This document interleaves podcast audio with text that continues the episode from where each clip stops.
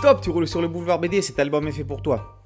National 7 de Paris à Menton, tome 5 de Valence à Avignon. De toutes les routes de France, d'Europe, celle que je préfère, c'est celle qui conduit en auto ou en autostop vers les rivages du Midi, la National 7. Il faut la prendre, qu'on aille à Rome à 7, que l'on soit 2, 3, 4, 5, 6 ou 7, c'est une route qui fait recette.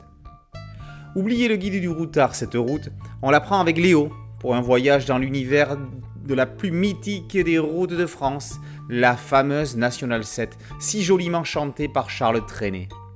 Dans ce cinquième volume, le trajet nous amène de Valence à Avignon, de la Drôme au Vaucluse. Avant de démarrer les vacances, observons les champs et regardons les tracteurs et moissonneuses en train de travailler. Un texte introductif raconte la révolution des années 60 à 80 route des vacances qui traverse la Bourgogne et la Provence, qui fait de Paris un petit faubourg de Valence et la banlieue de Saint-Paul-de-Vence. Le ciel d'été remplit nos cœurs de sa lucidité, chasse les aigreurs et les acidités qui font le malheur des grandes cités.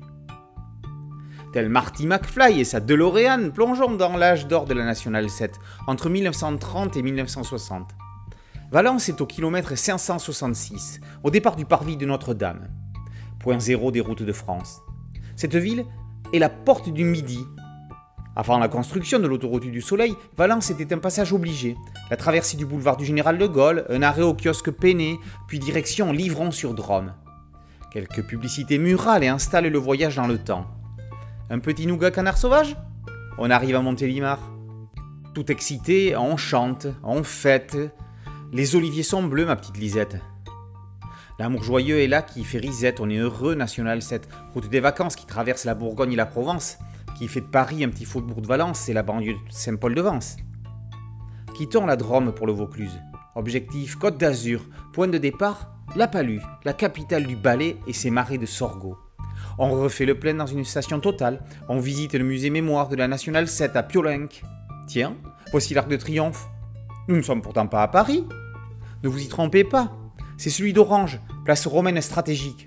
La région est riche en monuments somptueux comme le château d'eau de Bédaride ou le palais des papes à Avignon.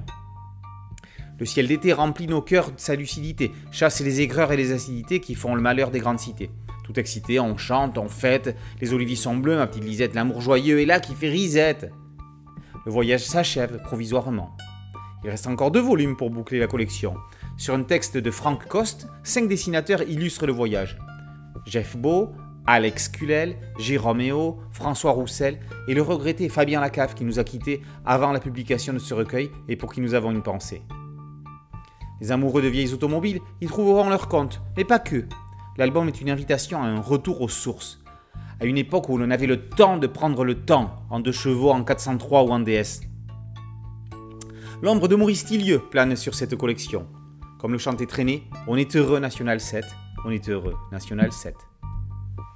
National 7 de Paris à Menton, tome 5 de Valence à Avignon, par Franck Coste, Jeff Beau, Alex Culel, Jérôme Fabien Lacaffe et François Roussel, et paru aux éditions ID+, Boulevard BD, c'est en cité dédiée, un podcast audio et une chaîne YouTube.